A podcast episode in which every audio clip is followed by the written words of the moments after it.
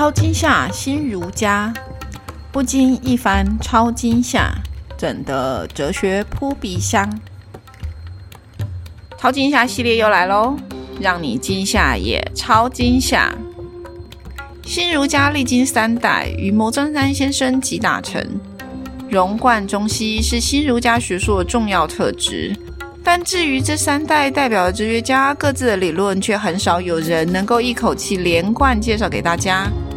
今天就让我哲学新媒体的小英以十集超惊吓新儒家，分别介绍儒家历史发展中非常重要的一个时期——新儒家，选其中具有代表性的十位新儒家哲学家理论，还有跟他们搭配的十部恐怖片，让你无痛理解新儒家。在讲故事之前，我先来自我介绍一下。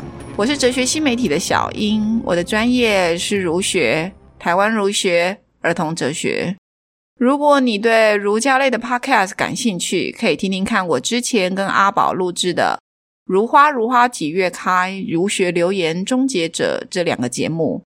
如果你听过第一季的《超惊吓中国哲学》，就会知道这一系列是我的嗜好加专业的结合。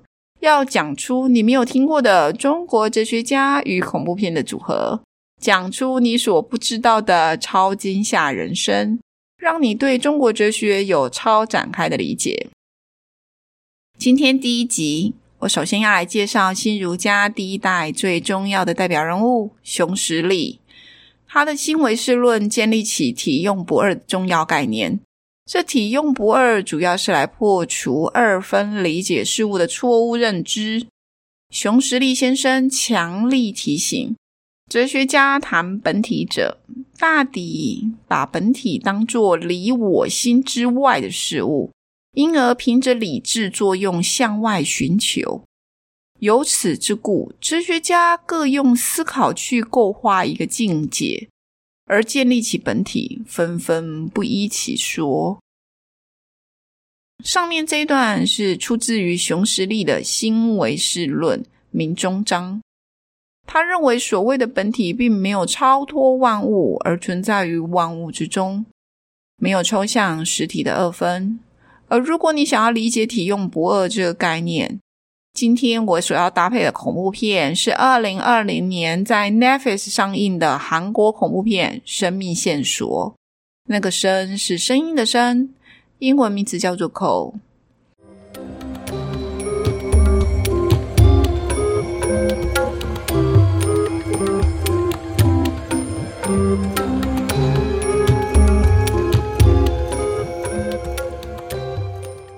本集是会员集，还不是哲学新媒体会员的人，请赶快去订阅我们哦！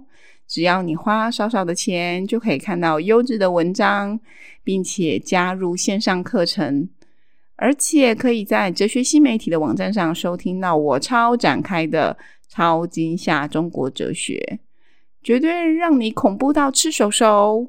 别犹豫，快点订阅下去！下一周，我们来介绍跟熊十力先生有五十年情谊的梁漱溟。